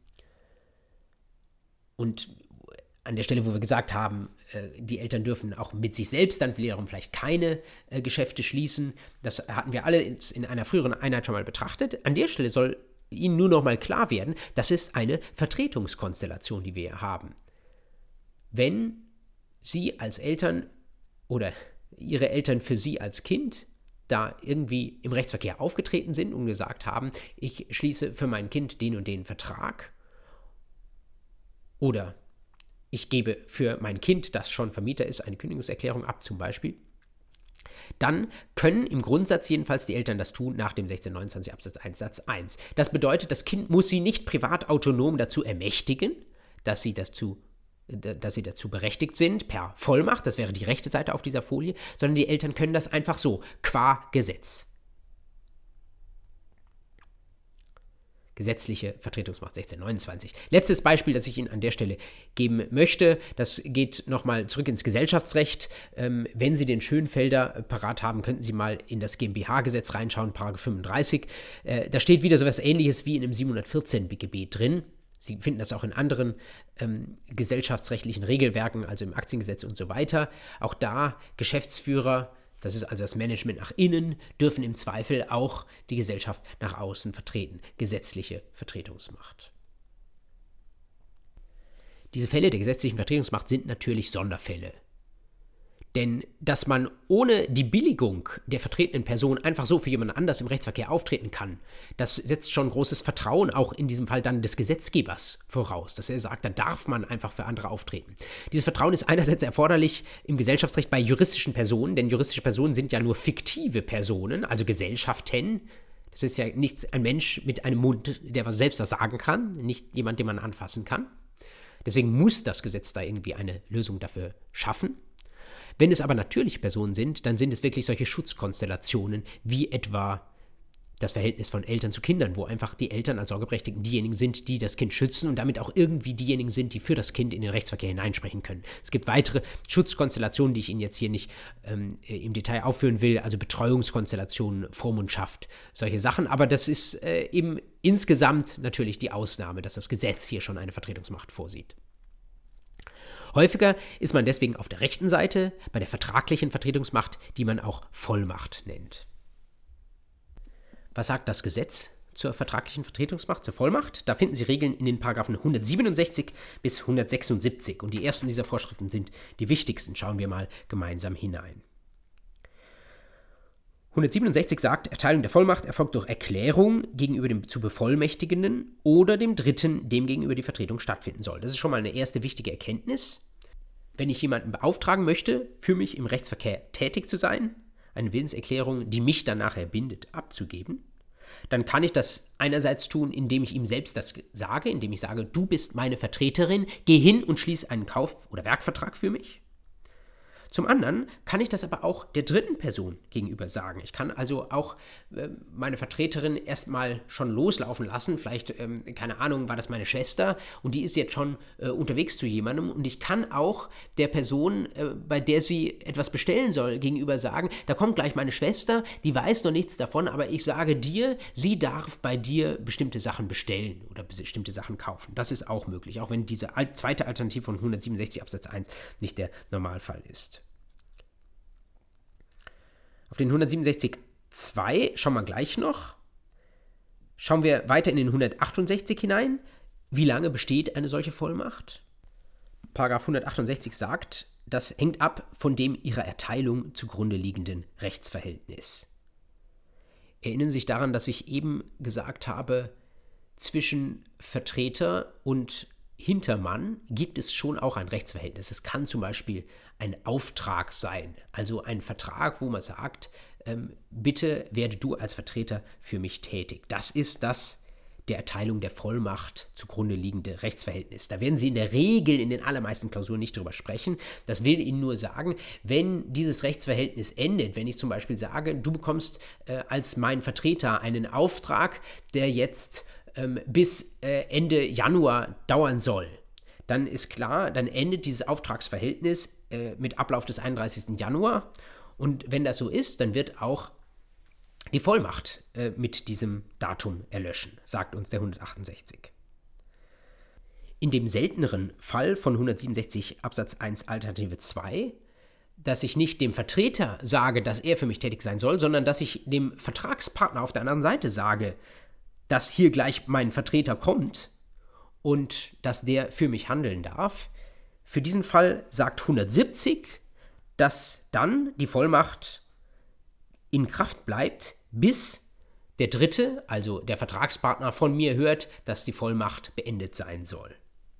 Also, wenn Sie sich was kommentieren dürften an Ihr Gesetz, dann könnten Sie neben den 167 Absatz 1 Alternative 1 den 168 und neben die Alternative 2 den 170 dran kommentieren. Wenn Sie das nicht dürfen, tun Sie es gedanklich.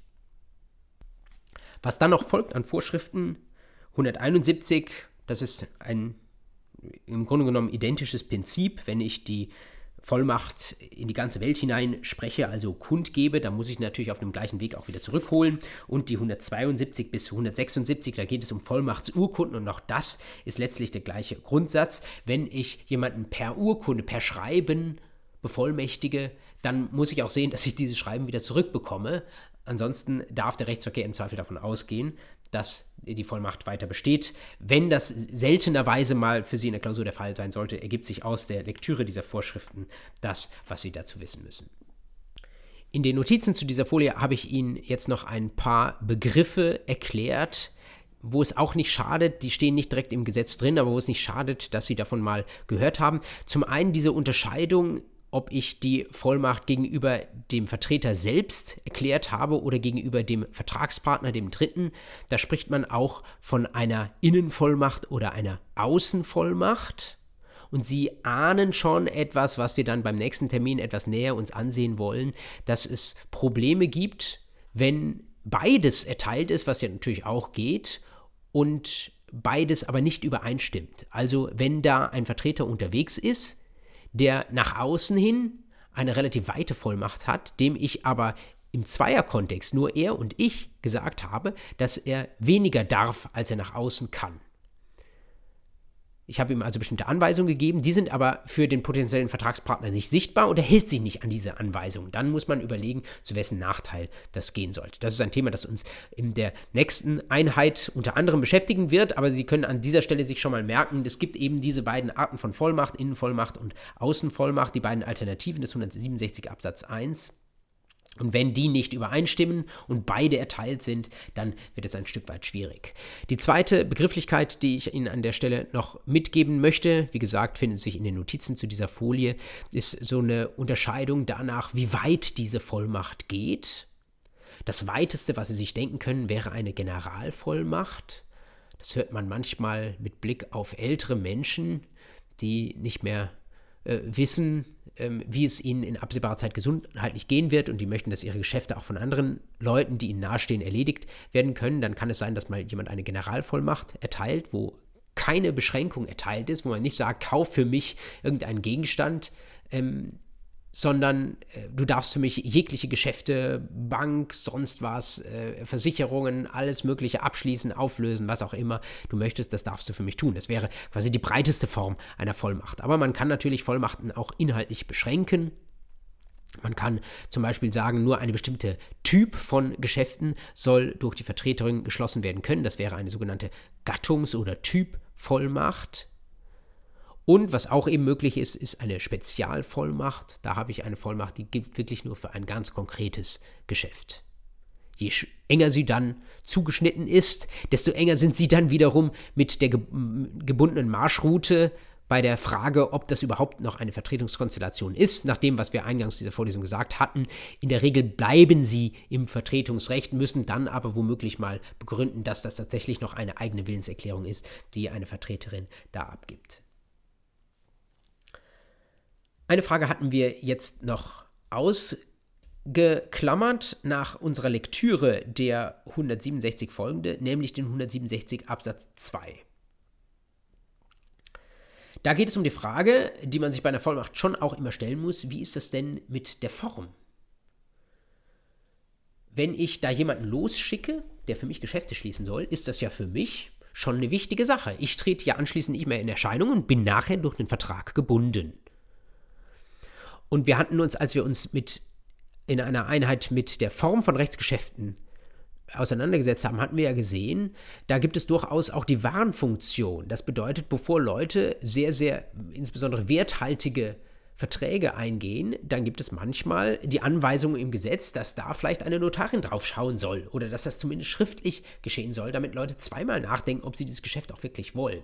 Wenn ich jetzt mir den Umweg nehme und das Geschäft nicht selbst schließe, sondern einen Stellvertreter losschicke, und wenn das alles formlos geht, dann könnte man das ja verstehen als ein Umgehen der Formvorschriften des Gesetzes, weil ich dann diese Warnfunktion letztlich nicht mehr verwirklicht habe. Ich könnte im Extremfall irgendein Grundstück für eine Million kaufen und das gänzlich ohne einen Formzwang, sondern einfach dadurch, dass ich einen Vertreter losschicke und der gibt dann mein Geld aus. Das kann ja wohl nicht sein, denken Sie sich, völlig zu Recht, aber das ist kein juristisches Argument. Also schauen wir mal ins Gesetz rein. Den 167.2 haben wir ja eben noch ausgespart. Dort heißt es, die Erklärung, die Erklärung, dass ich eine privatautonome Vollmacht jemandem anders erteile, die bedarf nicht der Form, welche für das Rechtsgeschäft bestimmt ist, auf das sich die Vollmacht bezieht. Das ist jetzt erstmal verwunderlich nach dem, was wir eben gesagt haben. Weil wir gesagt haben, Formzwänge, insbesondere gesetzliche Formzwänge, es gibt natürlich auch die privatautonomen Formzwänge, Stichwort, äh, Stichwort, äh, Stichwort Schriftform aber ähm, insbesondere gesetzliche Formzwänge haben eben diese Warnfunktion und da scheint uns jetzt der 167 Absatz 2 zu sagen, das ist völlig egal. Das ist völlig egal. Natürlich braucht das Hauptgeschäft, also das, was der Vertreter dann macht aus seiner Vertretungsmacht, auf seiner Vollmacht, das braucht natürlich schon noch die gesetzliche Form. Aber 167.2 sagt jedenfalls im Grundsatz, braucht tatsächlich die Bevollmächtigung meiner Vertreterin nicht die Form, die für das Hauptgeschäft erforderlich ist. Von diesem Grundsatz müssen Sie immer ausgehen, aber Sie müssen auch wissen, dass es dazu Ausnahmen gibt, die leider jetzt nicht in einem 167 Absatz 2 Satz 2 oder Absatz 3 drinstehen, sondern die Sie wissen müssen. Um Ihnen das klar aufzuführen, habe ich wieder eine Folie gemacht, die entsprechend meiner grenzenlosen Kreativität ziemlich genauso aussieht wie die vorletzte Folie, weil es wieder um einen Grundsatz und um Ausnahmen geht. Ich hoffe, Sie sehen mir diese Parallelität nach und Sie sehen, ich habe die vier wichtigsten Ausnahmen zur, zum Grundsatz des 167.2 hier mal aufgeführt. Mit einem Blick drauf sehen Sie, sind letztlich Ausnahmen, die nicht im Gesetz drinstehen, die letztlich mit Blick auf das Telos von bestimmten Formzwängen von der Rechtsprechung anerkannt wurden. Also wo man einfach von der Rechtsprechung her gesagt hat, da ist ein bestimmter Formzwang dann doch so wichtig, dass wir sagen, das soll nicht nur das Hauptgeschäft, sondern auch bereits die Bevollmächtigung betreffen. Muss man, wenn Sie so wollen, auswendig lernen. Vielleicht, wenn Sie das dürfen, könnten sich sonst die dort genannten Vorschriften auch rankommentieren und in 167.2 müssen sich dann aber auch noch gedanklich klar machen, dass das Ausnahmen sind zum Grundsatz des 167 Absatz 2. Gehen wir sie der Reihe nach einmal durch. Das erste ist genau das, was ich eben schon als Beispiel genannt habe, nämlich die Veräußerung eines Grundstücks. 311b Absatz 1 Satz 1. Sie dürfen auch noch mal reinschauen. Da sagt das Gesetz beim Vertrag wo es um die Übertragung oder den Erwerb eines Grundstücks geht, da brauchen Sie notarielle Beurkundung. Und das, weil das jetzt eine Ausnahme zum 167.2 ist, heißt übersetzt, Sie brauchen nicht nur für das Geschäft zwischen Ihrer Vertreterin und der Verkäuferin des Grundstücks die notarielle Beurkundung, sondern auch dann, wenn Sie eine Vollmacht erteilen, wenn Sie sagen, hier darf jemand für mich ein Grundstück oder ein Haus oder eine Eigentumswohnung kaufen, dann brauchen Sie auch für diese Bevollmächtigung bereits notarielle Beurkundung. Ganz einfach Warnfunktion. Und es steht nicht im Gesetz drin, müssen Sie wissen. Ähnliche Reichweite, die zweite Ausnahme vom 167 Absatz 2, Bürgschaftserklärung. Da hängen Sie ja als Bürgin auf einmal mit drin, obwohl Sie wenig dafür getan haben, dass eine bestimmte Forderung jetzt notleiden wird. Häufig sind Bürgschaften zum Beispiel, wenn es darum geht, dass Sie als Studierende eine Wohnung anmieten und äh, ihr Konto ist jetzt nicht so prall gefüllt, also sollen ihre Eltern dafür herhalten und für ihre Eltern wäre das dann ein relativ äh, unbeeinflussbares Geschäft. Sie haben einmal ihre Bürgschaftserklärung abgegeben und jetzt sind sie drin und müssen im Zweifel haften für das, was äh, sie selbst jetzt da an äh, notleidenden Forderungen ähm, hinkriegen, also was sie an Miet nicht bedienen oder wenn sie ähm, den Mietgegenstand kaputt machen, was dann vielleicht an Schadensersatz zu zahlen ist. Deswegen äh, eine ziemliche Vertrauenserklärung äh, für ihre Eltern, wenn sie das tun. Und weil das so viel Vertrauen erfordert und weil man da nicht weiß, wohin man sich begibt, deswegen sagt auch da die Rechtsprechung 766 Satz 1, der Formzwang, den sie da haben, nämlich, dass das Ganze schriftlich erfolgen muss schriftliche Erteilung der Bürgschaftserklärung, der soll bitte auch dann für die Bevollmächtigung geben. Also wenn Sie sagen als Eltern, äh, Sie ähm, geben Ihre Bürgschaftserklärung nicht unmittelbar gegenüber den Vermietern Ihres Kindes ab, sondern Sie schicken jemanden anders, der Sie vertreten soll. Drittes Beispiel 492 Absatz 4. Das ist der viel geregelte und in der Rechtsprechung doch auch inzwischen sehr viel beurteilte Verbraucherdarlehensvertrag. Da sehen Sie bestimmte Formvorschriften im Absatz 1 und 2, nämlich, um es kurz zu machen, die Schriftform. Verbraucherkredite haben häufig einen sehr, sehr enormen Umfang, sind häufig gedacht zur Finanzierung eines Hauses oder einer Wohnung. Weil man sich da so in großem Wert bindet, sagt das Gesetz, soll man, wenn man da insbesondere einem sehr bankfreundlichen Zinssatz zustimmt, da soll man lieber zweimal hinsehen, deswegen Schriftform 492 Absatz 1 und der 492 Absatz 4 sagt explizit, diese Schriftform gilt auch für eine Vollmacht. Das heißt, über den Umweg der Vollmacht kommen Sie nicht aus dieser Schriftform raus. Letztes Beispiel, eines aus dem Erbrecht 1945, da geht es um die Ausschlagung einer Erbschaft. Auch da geht es um viel Geld, nicht immer, aber regelmäßig. Und wenn sie das tun, wenn sie so viel Geld aus der Hand geben, obwohl sie es haben könnten, dann sagt der 59, 1945 Absatz 3, dann brauchen sie eine öffentlich beglaubigte Vollmacht. Und das heißt im Zweifel, ohne jetzt da äh, auf das Beglaubigungsrecht in seiner Tiefe einzugehen, das äh, heißt im Zweifel, sie müssen bei einem Notar vorbei. Und der muss seinen Stempel oder sein Siegel unter diese Vollmacht setzen. Wenn Sie sich diese Grundsätze merken und auch diese Ausnahmen, dann sind Sie gut unterwegs, einerseits bei der gesetzlichen Vertretungsmacht, andererseits auch bei der privat autonom erteilten Vertretungsmacht alias Vollmacht. Damit sind wir in unserem Prüfungsschema aus 164, nämlich eigene Willenserklärung, dann im Namen des Vertretenen alias Offenkundigkeit, drittens mit Vertretungsmacht eigentlich am Ende und haben alle Probleme besprochen. Es bleibt an der Stelle noch eine Situation, mit der wir uns bisher nicht beschäftigt haben und die man der Vollständigkeit halber durchaus auch erwähnen sollte. Wir haben bisher nur darauf geschaut, was passiert, wenn ich einen Stellvertreter einsetze, um selbst eine Willenserklärung abzugeben und mich dann vielleicht auf einen Vertrag damit einzulassen, zum Beispiel ein Angebot oder eine Annahme auch eines bereits per Angebot vorbereiteten Vertrages auszusprechen. Man nennt das auch die aktive Stellvertretung. Das ist das absolute Gros der Fälle. Und wenn Sie sich den 164 Absatz 1 anschauen, dann ist das auch das, was dort geregelt ist, nämlich das Abgeben einer Willenserklärung, das dann nicht von mir selbst kommt, sondern jemand anders gibt eine Willenserklärung ab. Mit Wirkung für mich. Was allerdings ja auch möglich ist, dass es nicht um das Abgeben, sondern um das Entgegennehmen einer Willenserklärung geht. Also, dass Sie zum Beispiel Empfänger eines Angebots oder einer Annahme sind oder einer Kündigung oder einer Aufrechnungserklärung, so etwas. Und dass bei der Entgegennahme einer solchen Willenserklärung, dass Sie da nicht selbst auftreten, sondern dass da jemand für Sie auftritt. Was sagt uns das Gesetz dazu? Es gibt hier eine Vorschrift, die wir uns bisher noch nicht angeschaut haben, nämlich der 164 Absatz 3 der sagt uns, das ganze Stellvertretungsrecht findet entsprechende Anwendung, wenn eine gegenüber einem anderen abzugehende Willenserklärung dessen Vertreter gegenüber erfolgt. Kurz gesagt, das ist also eins zu eins auch auf diese Fälle passiver Stellvertretung anzuwenden. Es ist also nach dem Willen des Gesetzgebers durchaus auch möglich, dass bei der Entgegennahme, dem Empfangen einer Willenserklärung ein Vertreter mitwirkt. Die Krux an der Sache, es ist gar nicht so einfach, hier klare Fälle zu finden.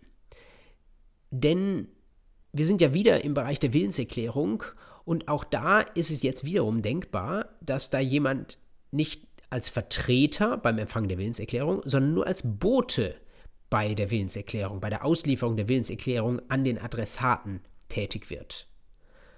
Und das muss man dann mal subsumieren. Das hört sich bei 164 Absatz 3 alles so schön an. Das Stellvertreterrecht ist eben auch auf die passive Stellvertretung anwendbar, also auch auf das Entgegennehmen einer Willenserklärung. Aber zum Schwur kommt es dann, wenn wir versuchen, konkrete Fälle zu bilden. Stellen Sie sich vor, eine Mutter will einen Schrank verkaufen. Und sie hat schon längst einem potenziellen Käufer gegenüber ein Angebot gemacht und dieser Käufer, der trifft nun nur die Tochter der Mutter und sagt ihr, du, ich nehme das Angebot an, dieser äh, Kaufvertrag soll also geschlossen sein, ich möchte diesen Schrank kaufen. Das hört jetzt die Tochter und die sagt es ihrer Mutter weiter. Was ist jetzt unsere Tochter? Ist sie Vertreterin oder ist sie Botin? Man könnte vielleicht sagen, Vertreterin ist sie, wenn diese Willenserklärung sich an sie selbst richtet. Wenn also ähm, der Käufer sagt, ja, ähm, liebe Tochter, ich sage dir, ich möchte von deiner Mutter diesen Schrank tatsächlich kaufen sehr streitig, ob das ausreicht dazu, ähm, dass hier die Tochter Vertreterin ist. Man könnte aber genauso gut sagen, ähm, da gibt es jetzt keine Entscheidungshoheit der Tochter. Es wird jetzt keine großen Fälle geben, wie wir das als Vertretung modellieren können, sondern die Tochter ist einfache Botin. Und dann äh, geht es wirklich hier nur um ein Einverstanden des Käufers. Und dieses Einverstanden, das kann dann die Tochter als Botin an die Mutter übermitteln. Jetzt könnte man sagen, das ist eine rein akademische Frage. Ist die Tochter jetzt Vertreterin oder ist sie Botin? Aber es hat manifeste Auswirkungen.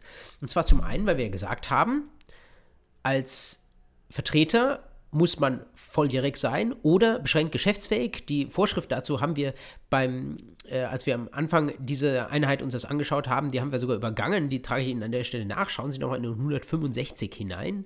165, beschränkt geschäftsfähiger Vertreter. Da steht im Wesentlichen drin, man kann auch schon als beschränkt geschäftsfähiger. Also wenn Sie etwa zehn Jahre alt sind, dann können Sie durchaus auch schon als Vertreter tätig sein. Und nicht nur bei der aktiven Stellvertretung, sondern auch bei der passiven Stellvertretung. Also, wenn äh, unsere Tochter jetzt zehn Jahre alt ist, dann ist es unproblematisch möglich, dass sie auch Empfangsvertreterin ist. Aber wenn sie etwa nur fünf Jahre alt ist, dann wäre das nicht möglich, dass sie Vertreterin wäre. Dann könnte sie nur Botin sein. Würden wir uns dann also für eine Vertretungskonstellation bei der Annahme dieses Kaufvertrags entscheiden, dann müssten wir sagen, das kleine fünfjährige Kind, das kann nicht vertreten, bei der, auch bei der Empfangnahme einer Willenserklärung. Das bedeutet, dieses, diese Willenserklärung, die sagt, ja, ich stimme diesem Kaufvertrag zu, die ist nicht übergekommen. Und das zweite Problem, wo es durchaus einen Unterschied macht, ob wir sagen, das ist eine Empfangsvertreterin oder eine Empfangsbotin, ist, wenn es auf den Zugang dieser Willenserklärung ankommt. Denn wenn ich eine Willenserklärung gegenüber der Vertreterin erkläre und sie selbst diese Willenserklärung entgegennehmen kann, dann geht sie natürlich in diesem Moment zu, wo unsere Vertreterin das hört, wo die Tochter das also hört. Ist es hingegen so, dass die Tochter nur Botin ist, dann muss die Willenserklärung ja letztlich ankommen bei der Mutter. Und vielleicht sieht die Tochter die Mutter erst drei Tage später, insbesondere wenn die, äh, das Kind jetzt eben nicht fünf oder zehn, äh, sondern vielleicht schon ähm, 25 Jahre alt ist, dann kann das ja durchaus sein, dass es nicht mehr daheim wohnt und dass es irgendeine Zeit dauert. Und wenn jetzt die Mutter zum Beispiel eine Annahmefrist gesetzt hatte, also unserem Käufer gesagt hatte, ähm, ich biete dir diesen Gegenstand hier zum Kauf an, aber ich halte mich an dieses Angebot nur gebunden ähm, bis, äh, keine Ahnung, zum nächsten Freitag oder so etwas. Und wenn dann am Freitagabend unsere Tochter das Ja zum Kaufvertrag vom Käufer hört, aber erst am Folgetag an die Mutter übermittelt, dann, wenn wir sie als Botin ansehen, dann würden wir sagen, nun, die Willenserklärung ist tatsächlich zu spät zugegangen, das heißt, der Kaufvertrag wäre nicht zustande gekommen. Also alles andere als eine rein akademische Unterscheidung, auch bei der passiven Stellvertretung zwischen Vertreterin und Botin.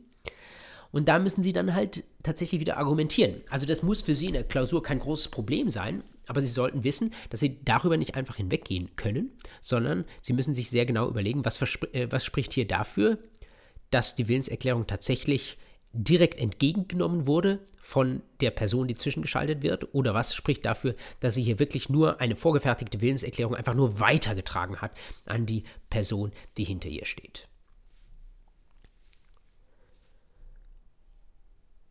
Damit haben wir jetzt alle oder zumindest die wesentlichen Vorschriften durchgearbeitet und eigentlich alle Vorschriften gesehen im Stellvertretungsrecht, jedenfalls was den ersten Teil anbetrifft, die 164 bis 176.